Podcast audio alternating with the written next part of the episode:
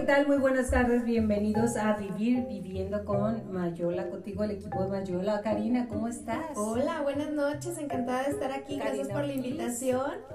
Humberto Rascón. Hola, ¿qué tal? Muy buenas noches. Hola Karina, ¿qué tal? Hola Yolanda, muchas gracias por la invitación y un placer estar aquí compartiendo con todos ustedes. Así es, y ahora sí ya nos vamos al aire en Facebook. ¿Ya estamos en Facebook? ¿No? Ok, vámonos.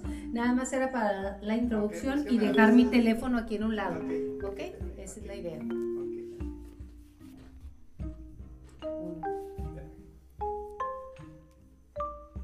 Hola, ¿qué tal? Hola, ¿qué tal? Muy buenas tardes. Ya estamos en vivo para ti, exactamente. Estamos celebrando, estamos conmemorando, estamos recordando como mexicanos que la muerte se vive en alegría. La muerte es el principio y el final de la vida. Cuando naciste, llevas por estigma. Y me encanta darle la bienvenida, bienvenida a mi amiga Karina Ortiz. ¿Cómo estás, Cari? Hola, buenas noches, muy bien. Yoli, encantada con la invitación. Chica Ego. Gracias. Gracias. Sí, claro. Humberto, ¿cómo estás? Humberto Hola, Yolanda, muchas gracias por la invitación. Hola, ¿qué tal, Karina? Un placer estar compartiendo con ustedes de nueva cuenta. Así es, Ego Chihuahua siempre la vanguardia de lo que está ahorita en boga y viene Día de Muertos, como lo dije, viene los momentos complicados de, este, de algunas personas con dolor, más en, estos, en este tiempo en el cual eh, hemos perdido tantas personas, pero yo creo que es cuando más podemos y debemos este, darle vida. a Cari, eh, ¿Conocen las Catrinas? Sí, vivimos en un país tan pluricultural, tan rico en, cultura y pues es una de nuestras tradiciones del Día de Muertos. Así es. Oye, ¿conocen las Catrinas? Yo creo que todo el mundo las conocemos, ¿no? Yo creo que sí. Varias veces me ha tocado ir precisamente al sur del país. Me tocó allá cuando estábamos niños con nuestros altares de muertos y a veces con la pues, la vestimenta que usaban algunas personas para caracterizarse en algún festival, etcétera, precisamente para acercarnos a estas imágenes que tienen mucha historia muy interesante. Así es. Mire, aquí se encuentra conmigo Mario López Andazola, pero no estamos en vivo en Facebook, Mario, todavía, porque no lo, no lo tengo aquí todavía. Déjame ver. Sí, como no, dice, sí, como no. A ver, Mario, saluda primero. ¿Cómo estás por aquí? Rápidamente. Hola, ¿qué tal? Bienvenidos nuevamente, un programa especial para ti que nos están siguiendo en Ego Chihuahua. Aquí estamos, tienes toda la razón si estamos aquí, compartimos y mando un saludo a Yuta. ¿Qué va tu hermano que siempre nos ve? Muchísimas gracias por, por vernos y lo más importante, por estar pendiente. Te agradezco muchísimo que nos estés viendo y el saludo personal, lo siento, no es para ustedes, ¿ok? Gracias, no, no. José Luis. Gracias, José Luis, por vernos. Bueno, Vamos a hablar al respecto de la Catrina. El primero que lo pintó fue eh, José Guadalupe Posadas. La pintó y le puso la calavera garbanzuda. Garbancera. garbancera, no garbanzuda. Tienes toda la razón, garbancera. Entonces le puso así. ¿Y sabe por qué? Porque cuando llegaron los españoles, que ahora hay tanto revuelo de que si fueron buenos, fueron malos, fueron peor, fueron, como lo dijiste, y me encanta lo que es, es en el momento. Punto. Lo pasado, pasado. Ahora sí que ha pasado pisado, ¿no? Exacto. Pero más bien lo que tenemos que hacer ahí es el aprendizaje para hoy, nada más. Nada más. Eh, es una historia muy interesante. Fíjate que por ahí consultaba precisamente, y es un caricaturista muy importante, el que has mencionado, José Guadalupe Posada, y precisamente es construida esta caricatura de la calavera. Eh, Garbanzo. garbanzura. garbancera. La calavera garbancera. Y es precisamente la Catrina Garbancera, ¿no? Es una crítica social precisamente a los indígenas que estaban comenzando a destacar en el comercio precisamente de garbanzo, entre otras cosas, y estaban renegando un poquito de sus costumbres, de su Que vendían maíz. exacto. Y comenzaban a quererse vestir y comportar precisamente como las personas que venían con la ascendencia europea. Entonces de aquí sale esta crítica que después retoma un pintor muy importante eh, para México y el mundo, que es Diego Rivera, y lo plasma en uno de sus murales muy importantes que está disponible precisamente en el mural de Diego Rivera en la Ciudad de México, donde lo podemos ir a ver, y retoma esta imagen y precisamente que había hecho este caricaturista importante y lo retoma en sus murales y de ahí pues obviamente se difunde muchísimo más y Frida Kahlo pues también hizo lo propio, ¿no? Exactamente, que es marcar los estatus y los niveles que hay. Pero bueno, ahora me encanta ver en todas las fiestas de Halloween, en los uh, per- perfiles. Tú, Maru, ya tienes, Maru Fierro Nevares está con nosotros, pero no quiere entrar. ¿eh? Saludos, Maru. Ella tiene ya su, su calavera, su, su Catrina en su rostro. O sea, he visto Catrinas no guapas, guapísimas. Sí, la verdad es, yo creo que se ha ido perfilando con el paso del tiempo. ¿Estás de acuerdo con nosotros, Ka- Claro que Karina? sí. Y la verdad es maravilloso precisamente cómo han ido hecho todo un performance, que como podemos Exacto. decirlo con palabras un poquito distintas. Evolucionando. Sí, una evolución padrísima, ¿no? Y lejos de crear una imagen que asuste de la muerte, precisamente nos invita a una celebración, ¿no? A verla con gusto, con risa, incluso con ironía, y a verla de una manera distinta, ¿no? Como la vemos eh, de alguna manera los mexicanos. Elegante. Elegante. Elegante, porque eso sí, Claro que sí. sombrero de alancha, Sombrero, como dirían los españoles. Ajá. Hay muchas formas de trabajarla, pero de ahí viene lo que es la Catrina. Exactamente. Y sale del Catrín, que es el hombre que se vestía así de traje y andaba Catrín. O sea, es la, la contraparte. Fíjate que por ahí consultaba y también es muy importante por ahí otra tradición náhuatl que dicen que viene de la diosa de la muerte náhuatl. Y esta diosa conservaba precisamente los huesos de los difuntos para poder ser utilizados después con otros eh, Fines. con otros fines o ritos no dentro de su cultura y era precisamente una evocación de la diosa de la muerte entonces tenemos por ahí varias narrativas del origen precisamente de la Catrina De la Catrina de Día de Muertos. El Día de Muertos un, un- es un festín. Es un festín. Sí. Siempre y cuando usted no ponga el muertito, ¿eh? O sea, todo está bien, que sean los demás, pero los míos no. Esa es la diferencia. Así es. Cuando te toca a ti, te toca. Pero bueno, de eso hablaremos después. Ahorita por lo pronto yo le quiero decirte que va a, a sentirse orgulloso el mexicano de tener esta filosofía, esta idiosincrasia de saber que estamos celebrando la vida reconociendo la muerte. Cuando nosotros reconocemos la muerte podemos celebrar la vida. Exactamente. Yo creo que cuando entendemos que precisamente la muerte no es eh, simplemente un final fatal de término de la existencia, tenemos la oportunidad también de ironizar un poco y divertirnos con este proceso de cambio, de transformación que vivimos todos de alguna manera en algún momento de nuestras vidas. Y que además en cada una de las transformaciones, en cada una de las etapas, desde que éramos niños, bebés, adolescentes, to- tenemos una belleza de ser, de ser, no la belleza así, de ser. Entonces cuando nuestros seres se van, nos enseñan a amarlos en ausencia. En la ausencia es una forma de amar, sigues amando y sigues y de amarnos ellos a nosotros y empiezas a sentirlos. Y estas festividades nos ayudan a sentirlo. ¿Cómo se celebran los altares de muertos? Ese es el siguiente punto que yo quiero compartir contigo de la mano de mis invitados Karina Ortiz y de Humberto Rascón. A ver, Todo tuyo, todo tuyo, vamos. Oigan, pero qué paradoja, este, porque ahorita estamos festejando a nuestros, a nuestros seres queridos que ya se fueron, a nuestros muertos, pues recordándolos por medio de, como decía, bien decía, por medio del festín del Día de Muertos, ¿no? De los altares, de todo eso.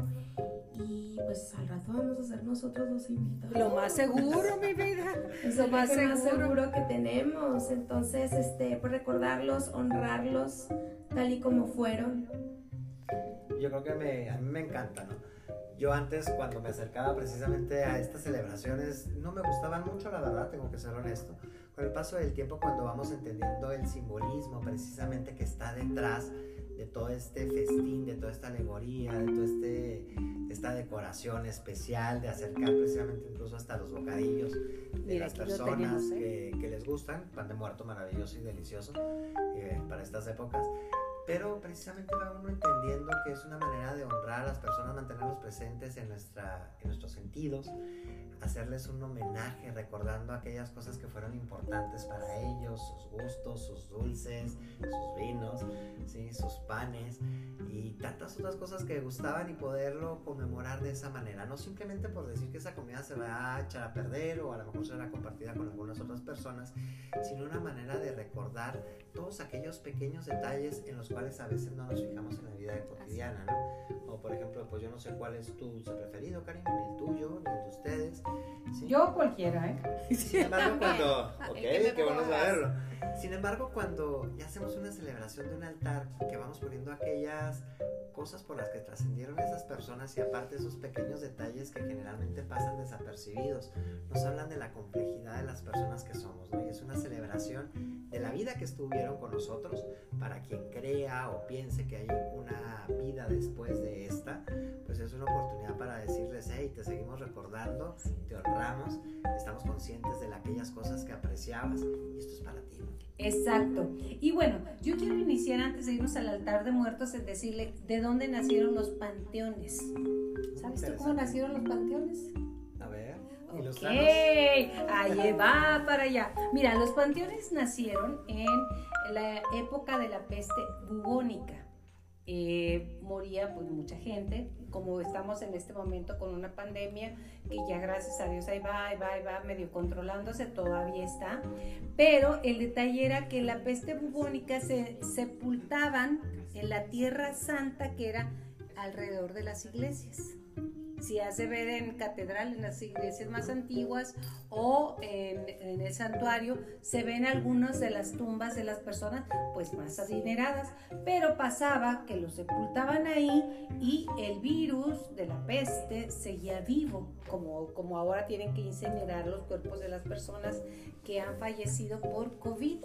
Entonces, lo que hicieron los sacerdotes, la iglesia y todos los demás es sacarlo lo más lejos de la ciudad. Los panteones era donde termina la ciudad.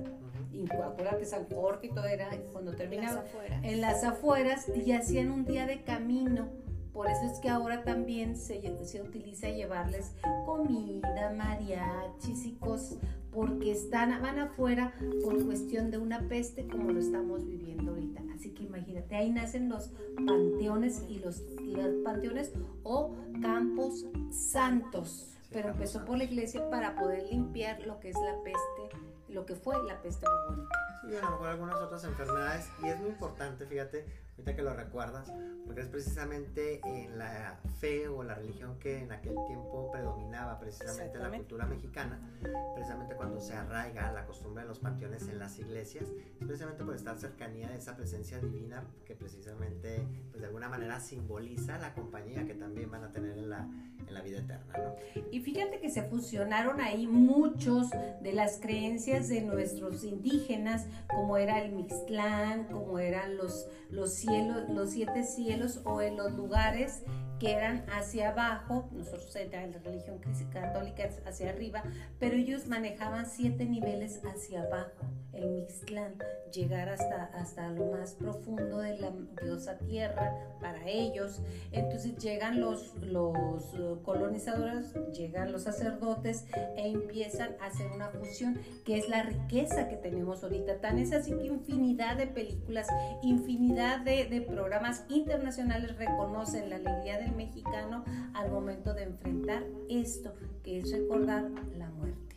Pero empecemos ya ahora sí a tema. Vámonos con lo que es los niveles y por qué se ponen los altares de muerte. Precisamente así como lo comentabas, eh, los altares ahí, según eh, la cultura Eh, la, de la sociedad que pertenezcas, hay de dos niveles, de tres niveles. El más conocido, el que todos conocemos, el más popular, es el altar de siete niveles.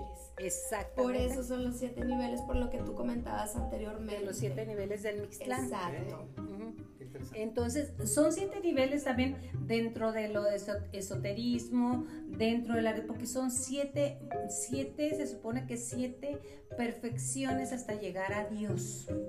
Que depende de la religión que tú profeses. Nosotros como católicos es, es entras al purgatorio, subes al nivel número 5, se supone que estamos en la tercera dimensión, son siete dimensiones hasta llegar a Dios. Entonces, cuando están nuestros que- seres queridos que ya partieron, este, ellos se les permite llegar a los niños el día primero, a los que son almas o angelitos que les llamaban en, en Julimes, decíamos son los angelitos, los niños, ahora sí que los difuntos que murieron niños. Naciendo, ¿no? O- Naciendo o, o antes de la adolescencia Ok. eran angelitos. Y después, ese es el día primero que se les permite llegar, regresar, apapachar a sus seres amados, hacer, se supone que mucha gente lo que hace es ah, reconciliarte con tu ser amado. Yo creo que es una de las partes también más importantes, ¿no? Porque este familiarizarnos con la muerte, esta manera de honrar a nuestros seres queridos o personas que han trascendido en la historia, como a veces ponemos eh, altares de muertos a personajes ilustres de nuestra historia. Entonces es una forma de acercarnos de una manera amable con nuestra historia, con nuestro pasado, con nuestras raíces, ¿De dónde con nuestro árbol genealógico al final de cuentas, ¿no? Es una manera de identificarnos con todo eso y a la vez de honrar precisamente este tránsito a una vida futura para aquellos que creen en ello después de la muerte. Fíjate que el que me hablaba muchísimo sobre todos estos ritos es eh, Enrique Servín, que en paz descanse, es oh, un políglota, hablaba nomás 23 idiomas, así que Nada y más. ya le tocó partir, este es su segundo año, pero él me hablaba sobre los ritos funerarios en diferentes partes del mundo. En una de ellas, allá por Filipinas, los eh, sepultan de pie y sin caja, ¿eh? De pie. Pasan cinco años y los sacan de ahí, sacan a sus muertitos, puros huesos, ¿verdad? Claro está. Entonces cosen, de coser los huesos y los, le dan la forma humana como un esqueleto. Y por ejemplo, este, hay un problema con Maru en su familia, trae al abuelo, entonces hacen la reunión y el abuelo, que es el hueso, se sienta ahí. Entonces, a ver, abuelo, dinos qué pasa con esto, con esto, con esto. Entonces ya pasó el problema, va otra vez a, su, a su tumba, pero se les da un lugar. Es que aunque físicamente ya no están, ellos tienen un lugar contigo, que es de lo que se trata ahora con, el, con este rito funerario y el altar de muertos es lo que nos define. Exactamente, eh, eh, recordarlos, como bien decía Humberto, honrarlos con lo que les gustaba y decir, todavía estás presente aquí conmigo en mi corazón, ¿no? De alguna manera. Yo creo que siempre están. Siempre está. Siempre están. Sí, siempre ¿no? están. Siempre, siempre. Y se hacen, se hacen presentes. Claro, Sí. nada menos hablábamos Sí. yo de, de una persona que partió hace no mucho tiempo que estimábamos mucho y, y cuando murió se hizo presente, aquí estoy. O sea, te conviertes en energía, eres energía y se hacen presente, aquí están. O nosotros nos hacemos más sensibles, tampoco queremos ponerle nuestras ideas, ¿verdad? Yo creo que hay muchas formas de poderlo decir, explicar, cada uno desde la forma en la que lo quiera creer o aceptar. De alguna manera, la evocación de estos altares, de alguna manera nos permiten a nosotros recordarnos, recordar nuestro origen, nuestra historia, honrar a los nuestros, ver que tuvimos la capacidad de apreciar aquellos detalles, incluso ordinarios, que los podemos plasmar hasta en sus gustos de algún dulce, algún aperitivo, comida, etcétera y que lo podemos llevar incluso más allá a través de incluso personajes ilustres que han trascendido con obras literarias o contribuciones a la sociedad que han transformado. Es una manera de honrar nuestra, O, quien nos ha transformado la familia, mi papá, mi tío, o sea, la gente que forma parte de mí. Pero usted diría, bueno, poner siete altares de muertos, o sea, siete niveles en el altar de muertos, qué horror. Pero lo puedes hacer de diferentes niveles, Lo ¿verdad, puedes Tare? hacer de diferentes niveles, hay de dos, como bien les comentaba, de tres, pero el más conocido, el más popular es el que todos conocemos, que es el de siete niveles. O de uno, pones a, tu, a tus difuntos, como mi abuelito, mi papá, quien está, y los elementos, ¿cuáles son lo que debe tú tener? lo quieras recordar, lo puedes hacer. Ajá, exacto, pero tiene sus elementos, tiene sus... Tiene sus elementos que son las eh, son las, vel- las velas que simbolizan pues la luz, La luz del para el camino. De la trascendencia. Es el papel picado, ¿Qué significa la alegría o qué? simboliza la alegría, eh, el festival que les hacemos y el aire. Aire. Ah, El aire. No puede es el que lo faltar trae. la flor de cempasúchil por Yo vine de color. aroma. Mario, no soy calabaza, soy flor de cempasúchil.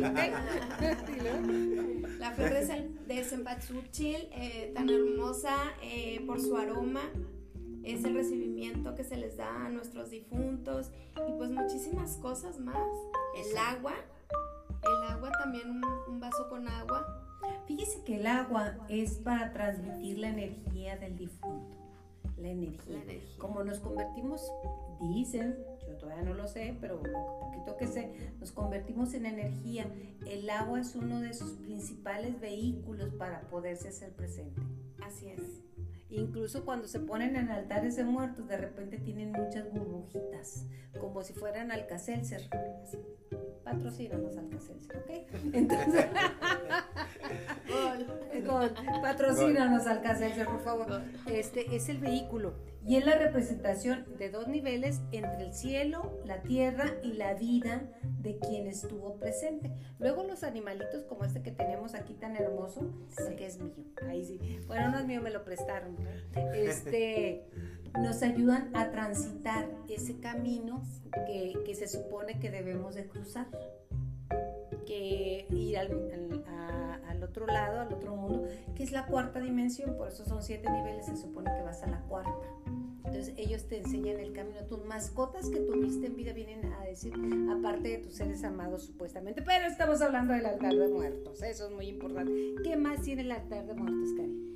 ¿Qué más? Bueno, pues eh, el- lo que nosotros eh, le pongamos, lo que le ofrecemos a nuestros muertos, lo que les gustaba, como bien dice Humberto, La sal, la sal, sí, el arco, el arco, sí. el arco que simboliza pues la entrada al cielo Sí. Exacto. Con flor de con cempasúchil. flor de cempasúchil. También, ya dijimos el agua, la sal, este es su comida favorita y lo, eh, Las papel velas. picado, las, velas para la luz. papel picado. Cuando usted hace un, vamos a decir, un altar de muertos de tres niveles, le pone un mantel blanco que significa la pureza a, lo- a los tres niveles, tiene que ser blanco. Y luego, en esos tres niveles lo que significa es el cielo, la tierra y el inframundo. Así es. O sea, son lo que, lo que trae. Pero aquí mi amiga Cari, yo no sabía lo del arco, ¿eh? Fíjate. Todos los días se aprende algo nuevo, me No, encanta. pues yo ¿eh? estoy aprendiendo con ustedes bastante. En, en los Yo siete creo que todos en niveles. casa también. eh, eh, claro, que eso es lo padre y además divirtiéndonos. Yo perdón, ¿eh? Ustedes sigan hablando, yo voy por mi copita de vino. Así Estoy- que esta es la mía. Salud, salud, salud, salud, Salud. salud.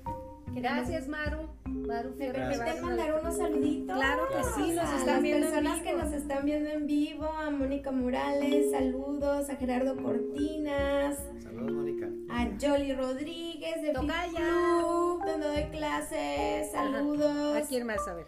a Rosalía, Marque Rossi, un beso a todos ustedes, a Jolly, a Irma Rivas, un saludo para ti, tu bella familia, Irma, gracias por acompañarnos, a Med Body Depilación, a Fresia Salón, en donde nos ponen bien bonitas Las uñas. las uñas, No, las todavía no, Fresia, pestañitas. patrocíname, ¿eh? Sí, sí, sí, Fresia, necesitamos patrocinios aquí para el sí, para poder programa, salir bonitas, ¿ok? para que nos Salud. pongan bellas. ¿Qué más? A ver, dime. Salud. Eh, pues saludos a todas las personas que nos están viendo esta linda noche en, en esta reunión tan linda con gente tan, hermosa que tenemos, tan buena vibra. Humberto, Yoli, gracias. Este, pues estamos muy contentos y muchas gracias a ustedes que nos están viendo desde sus casas. Eso sí. ¿Ustedes patrocinadores? Eh, tenemos a todos los patrocinadores que ya mencioné. Ganó. Entonces, yo creo que. Yo sí quiero patrocinadores. a Sí, ver. yo también ando pidiendo y solicitando por ahí, no es cierto. Bienvenidos todos, un saludo para usted que nos ve en casa o donde nos estés viendo. Muchas gracias por compartir con nosotros esta rica plática. Así es. Al final de cuentas, es importante que usted recuerde a sus difuntos porque de acuerdo a la película trascendental de Coco, Ok. puede regresar, oh, excelente, ¿eh? y puso a México en los cuernos de la luna. Algunas cosas están muy, muy, muy Hollywood, pero, pero en realidad es muy buena película. Dice que tú puedes regresar siempre y cuando se te recuerde en esta vida. Cuando ya te olvidas, te vas diluyendo aún en el inframundo. Entonces, ¿qué es importante poner el altar de muertos en nuestras casas? Mire, una mesita como esta, como la que tengo ahí enfrente, su mantelito, la foto, es muy importante que tenga la foto de las personas que usted quiera hacerle este homenaje, la foto, la deidad que usted crea, yo creo en Jesucristo, yo creo en Dios, yo puedo ponerlo ahí, este, porque yo es en lo que creo, yo soy católica y en eso creo, poner tu deidad, poner tu agua, tu sal, tus velitas, papel picado, del que quieras, nomás que sea de colores, para que sea alegría y que le gustaba. Por ejemplo, si le gustaba fumar, pues póngale su cigarrito.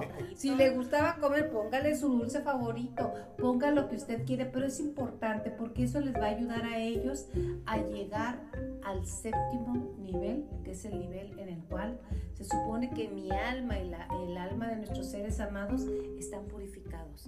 Empiezan a purificarse más. Ok, excelente.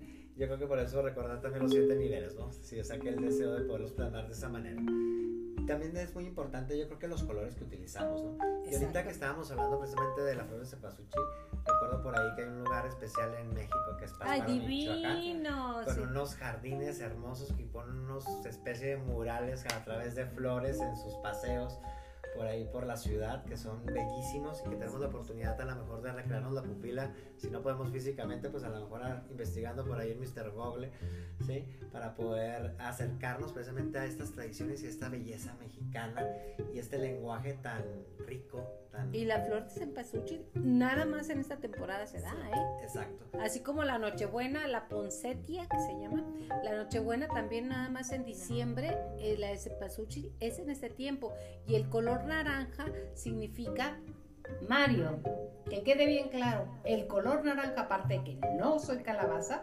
significa la luz, es el sol, ¿ok? que está adorando. Así que si bebe usted de naranja, eso es. Entonces, eso es lo que significa. También se dice que los siete niveles del altar de muertos significan los siete pecados capitales que pudimos haber, haber tenido. A ver, tú, tú explícanos, a ver, tú sabes más. Sí, este, precisamente como dices, eh, son los siete los pecados capitales que pudimos haber cometido este, muy representativo eh, de nuestra religión que, que, a la que pertenezcamos, ¿verdad? Y pues así con todo eso, todo, todo tiene un, significado en el altar.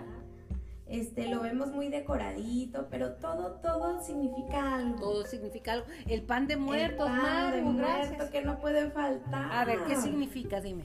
Bueno, el pan de muerto lo vemos. Aquí está. Ok. Aquí en el centro tenemos una bolita que significa el cráneo, el cráneo de, pues de, un ser humano.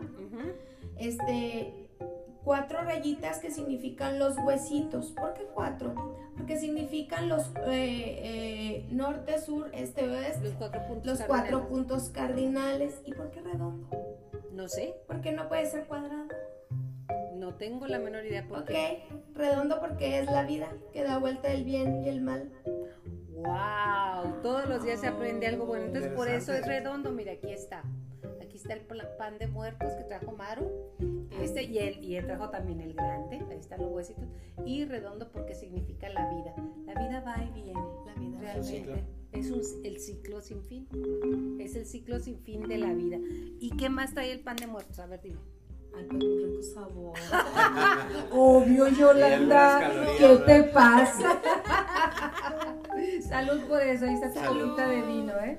Saluda y en casa usted si tiene agüita, café, té, lo que quiera, compártalo con nosotros. Mario ahí viene porque ya le, ya le tocó la campana. Ya le tocó la campana que va a tener aquí. Ahí está su, copita de vino esperándolo. Mario, ¿para ti qué significa esto? Ahorita te sirves, ¿eh? Ahorita te sirves. Este, no, síganle porque déjenme. Bienvenido Mario López Santasola. Es el artífice de todo lo que usted está viendo aquí en este momento. Le agradecemos muchísimo. Y este, salud, Mario. Salud. Por su hermano Raúl. Que le vas a poner altar de muertos. Sabes que hay que ponerlo, no le hace que sea sencillo, no, no, no piensen en poner grandes flores, grandes, pero hay que hacerlo, porque acuérdense que recordar es vivir. Exacto. Exacto. Yo creo que tenemos una oportunidad de apreciar nuestras costumbres, nuestras tradiciones, de enriquecernos con ellas, primero entenderlas antes de establecer algún juicio sobre ellas, divertirnos, apreciarlos y si es tu costumbre también o la quieres incorporar en ti, pues bueno, pues pon tu altar de muertos para honrar a aquellos seres queridos que hacen que tú tengas esta historia. inculcársela también a nuestros Eso es para que no se olvide. A nuestros hijos, nietos, sobrinos, eh, eh, que están pequeños, inculcarle nuestras tradiciones. Porque de acuerdo a la película que fue investigada de pe a pa antes de hacerla, ¿eh? Duraron seis años en investigación para hacer Coco. Di- decía y dice en esa película, usted la puede ver, que mientras lo recordemos, ellos seguirán vivos. Así Entonces es. la manera de que tú, ya cuando nosotros nos vayamos también, es que nuestros hijos recuerden a su abuela, a su bisabuela, y así sucesivamente. Ya cuando se acabe la estirpe de nosotros, pues se acabó, ¿verdad? Y bueno, ya iremos, ya estaremos allá con Diosito. Y ojalá y así nos recuerden de igual manera ellos a nosotros, porque algún día, como te digo, vamos a ser los invitados. Y la fiesta que tenemos en ese momento en Puerta, en unos días más, es simple y sencillamente lo que significa el pan, el ciclo de la vida y de la muerte. Unos que mueren, otros nacerán. Entonces, eh, unos se van, otros llegan. Llegan. Ajá, y ese es el camino, Y ese es el camino, exactamente. Mario, a ver, platícanos. No, lo que pasa es que es uno de los festejos tradicionales de México. Espero que la gente que no ha ido a Michoacán, les recomiendo que vayan. E- El año pasado estuvo muy restringido por la pandemia. Sí. Este año a lo mejor también va a estar un poquito, pero es una tradición especial que viven los mexicanos. Entonces es un espectáculo de primer nivel y que viene gente de todo el mundo, ¿eh? Claro. A mí me tocó ir, venían de Alemania, de Suecia, de todo el mundo. Y es una fiesta. Y luego en Pátzcuaro, ¿Mm? ahí sí duermen en la tumba para darle la bienvenida a su ser amado. En la tumba de su ser amado. O sea, es una tradición estar ahí. Aquí cerca, en la sierra, exactamente en Norogachi, se llama la- el festejo de los seremos. Seremos. Incluso ahí en Netflix vi por ahí un tema que decía los seremos. Ellos dicen los seremos, no es el festival de Día de Muertos, son los seremos. O sea, más sabio que eso, pues, Wow. pues vamos a hacerlo. Exacto. Y allá en Pátzcuaro duermen ahí en las tumbas, llevan su comida, su, su refrigerio, todo lo llevan ahí. Entonces es fantástico. México es rico y nosotros somos parte de México. Sí, yo creo que valorar, rescatar y apreciar nuestra historia, nuestras costumbres, nuestras raíces y tradiciones, incorporarlas y seguirlas transmitiendo va a ser una manera de mantener viva nuestra identidad, una identidad ahora sí que pluricultural. Somos el fruto de muchas tradiciones, de muchas mezclas, pero que sin embargo hoy siguen permaneciendo y nos definen como mexicanos. He dicho para diputado. No, no es cierto.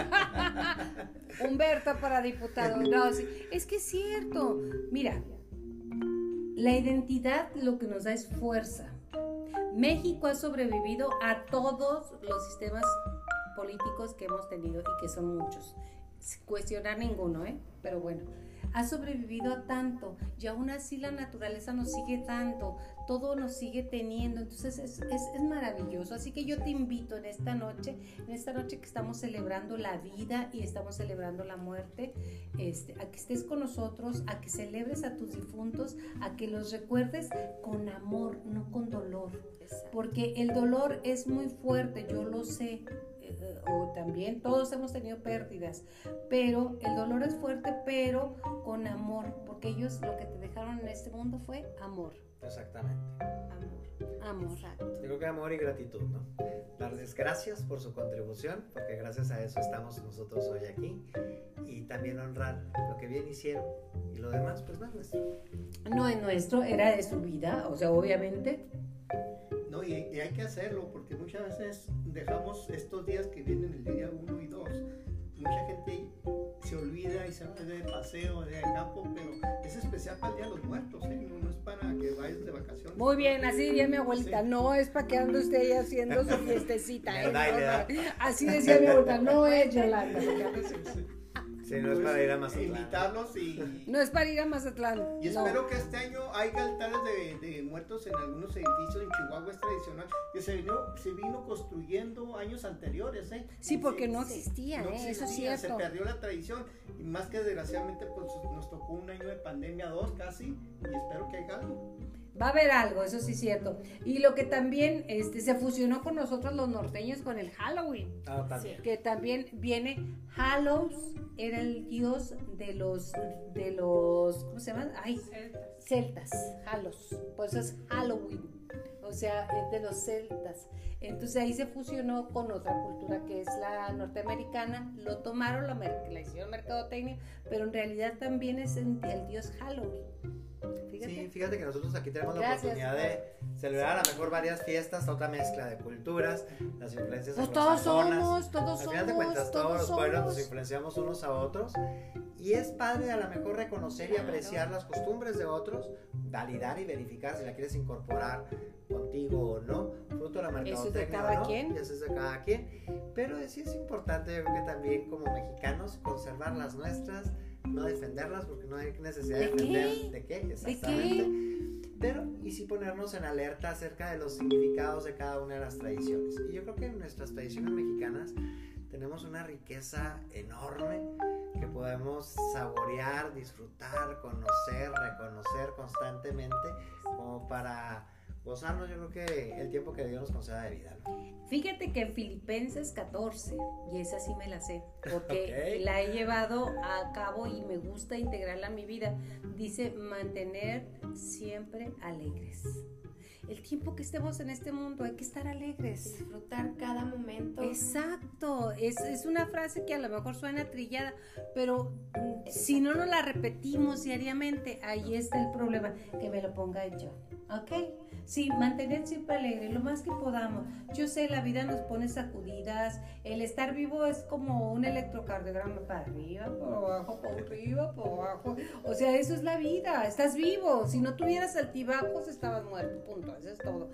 Pero entonces, mantener siempre alegre. Me encantó cuando encontré esa, esa cita bíblica, me encantó. Así que se la comparto, mantener siempre alegre, lo más que puedas en cada momento.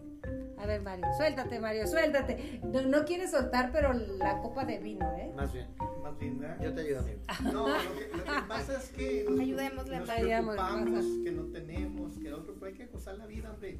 Hoy nos tocó un día especial reunirnos y, y fin, y aquí mira platicando de cosas que son importantes para mí.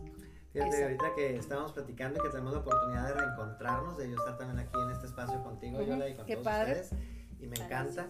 Pero decir, hemos vivido todo este tiempo de encierros, medios encierros, encierros totales, encierros que no les hacemos caso, cualquiera de esas opciones, pero que definitivamente nos han alterado nuestra forma de ver las cosas y de apreciarlos.